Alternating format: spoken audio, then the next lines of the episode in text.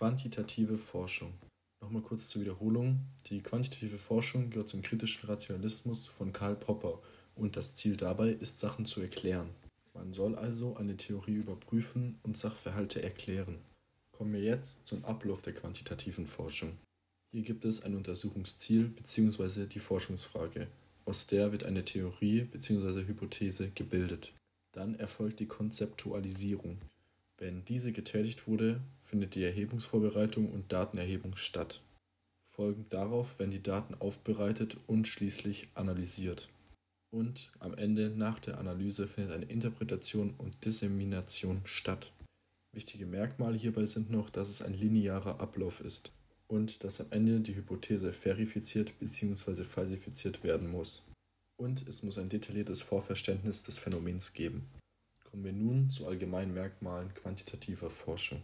Die quantitative Forschung ist ein Teilgebiet der empirischen Sozialforschung. Am Anfang der quantitativen Forschung stehen Theorien und Vorannahmen, aus denen Hypothesen formuliert werden.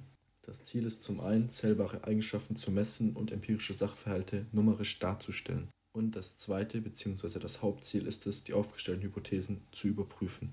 Wichtig ist auch noch, dass quantitative Methoden standardisiert sind. Das bedeutet, dass jeder Befragte die gleichen Voraussetzungen bekommt, denn nur so lassen sich die Ergebnisse am Ende vergleichen. Die Untersuchungseinheit ist auch deutlich größer wie bei der qualitativen Forschung. Und ganz wichtig, quantitative Forschung arbeitet deduktiv. Kommen wir nun zum Messen. Beim Messen werden empirisches und numerisches relativ einander zugeordnet. Also beobachtbare Objekte und Zahlen werden einander zugeordnet. Jedes Objekt besitzt viele Eigenschaften. Nicht Objekte sind messbar, sondern nur deren Eigenschaften. Wichtig ist noch zu erwähnen, dass nicht alle Merkmale gleich sind, denn Merkmale kann man anhand bestimmter Kriterien hinsichtlich ihrer Erfassbarkeit ordnen. Kommen wir jetzt zu den verschiedenen Arten von Merkmalen. Beginnen wir mit den nominal skalierten Merkmalen. Hier ist ein paar Beispiele: Geschlecht, Familienstand, Schichtzugehörigkeit, Hautfarbe, Staatsangehörigkeit. Das ist das niedrigste Skalenniveau, denn die jeweilige Merkmalsausprägung hat keine bestimmte Rangordnung. Hier werden qualitative Eigenschaften beschrieben, eine Klassifikation. Die Kategorien schließen sich gegenseitig aus. Kommen wir jetzt zu den ordinal skalierten Merkmalen. Auch hier ein paar Beispiele: Kleidergrößen, Schulabschlüsse, Bewerberrankings. Hier haben die Merkmalsausprägungen eine Rangfolge. Für jeweils zwei Werte kann entschieden werden, welcher der größere von den beiden ist. Die Rangordnung ist also eindeutig, aber es gibt keine genaue Menge, bzw. die genaue Menge kann nicht erfasst werden. Kommen wir nun zu den intervallskalierten Merkmalen. Auch hier ein paar Beispiele: IQ-Wert, Temperatur. Das sind klare quantitative Angaben, denn die gleichen Werte beschreiben auch die gleiche Größe und gleiche Differenzen stehen immer für gleiche Abstände. Man unterscheidet diskrete, intervallskalierte Merkmale, die meistens durch Zählung entstehen, und stetige intervallskalierte Merkmale, deren Werte reelle Zahlen in einem bestimmten Bereich sind. Bei der Intervallskala gibt es keinen natürlichen Nullpunkt, aber bei der sogenannten Verhältnisskala gibt es einen absoluten Nullpunkt. Und es ist auch das höchste Skalenniveau. Hier auch ein paar Beispiele: Zeit, Länge und Alter.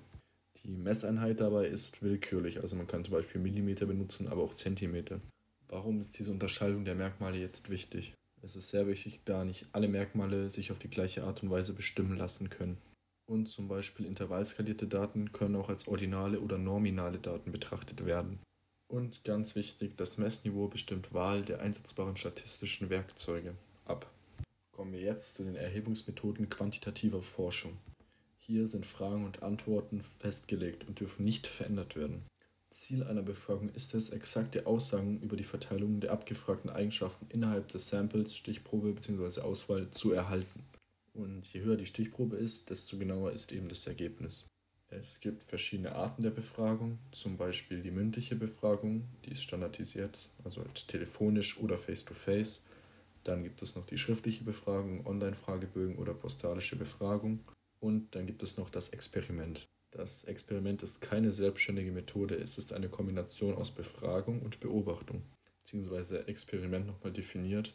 Ein Experiment ist ein kontrollierbarer, wiederholbarer Versuch zwecks Messung von Ursache-Wirkung-Beziehung unter vorher festgelegten Umweltbedingungen. Und auch noch wichtig, beim sogenannten Laborexperiment können die Versuchsbedingungen vollständig kontrolliert werden beim Feldexperiment ist dies nicht der Fall, allerdings können Feldexperimente eine hohe Allgemeingültigkeit beweisen. Bei den sogenannten Auswertungsmethoden gibt es zum einen die deskriptive, beschriebene Statistik, bei der Sachverhalte effizient dargestellt werden und unbekannte Strukturen und Zusammenhänge entdeckt werden können, um daraus neue Hypothesen zu generieren bzw. auszuschließen. Diese verwenden keine stochastischen Modelle und man kann keine wirkliche Überprüfung von Hypothesen durchführen. Bei Diagrammen an sich lassen sich manche bestimmte Eigenschaften hervorrufen wie zum Beispiel die Schiefe, die kann zum einen symmetrisch sein, rechts schief oder auch links schief.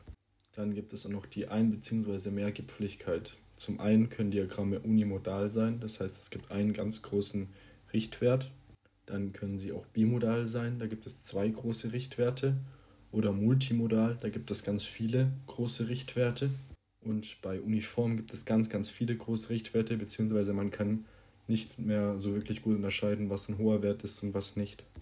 Zudem sind Diagramme auch abhängig von der Wölbung. Zum einen kann es sehr breit gepflegt sein, das heißt die Werte sind alle relativ identisch, oder sehr schmal gepflegt, die Werte ändern sich sehr stark voneinander ab.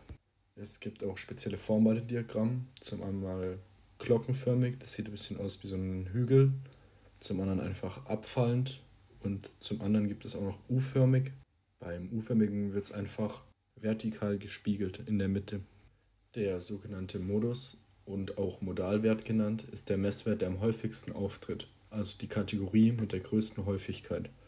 Der sogenannte Median ist auch der Zentralwert, denn dieser gibt die Mitte aller Merkmalsausprägungen an. Um den Median anzugeben, müssen die Daten zuerst nach ihrer Größe sortiert und aufgereiht werden. Bei Daten, die nicht in aufsteigender Reihenfolge gebracht werden können, kann auch kein Median angegeben werden. Und sollte der Median genau zwischen zwei Rangplätzen sein, wird der Zwischenwert genommen. Das arithmetische Mittel wird umgangssprachlich auch als Durchschnitt oder Mittelwert einer Datenmenge bezeichnet.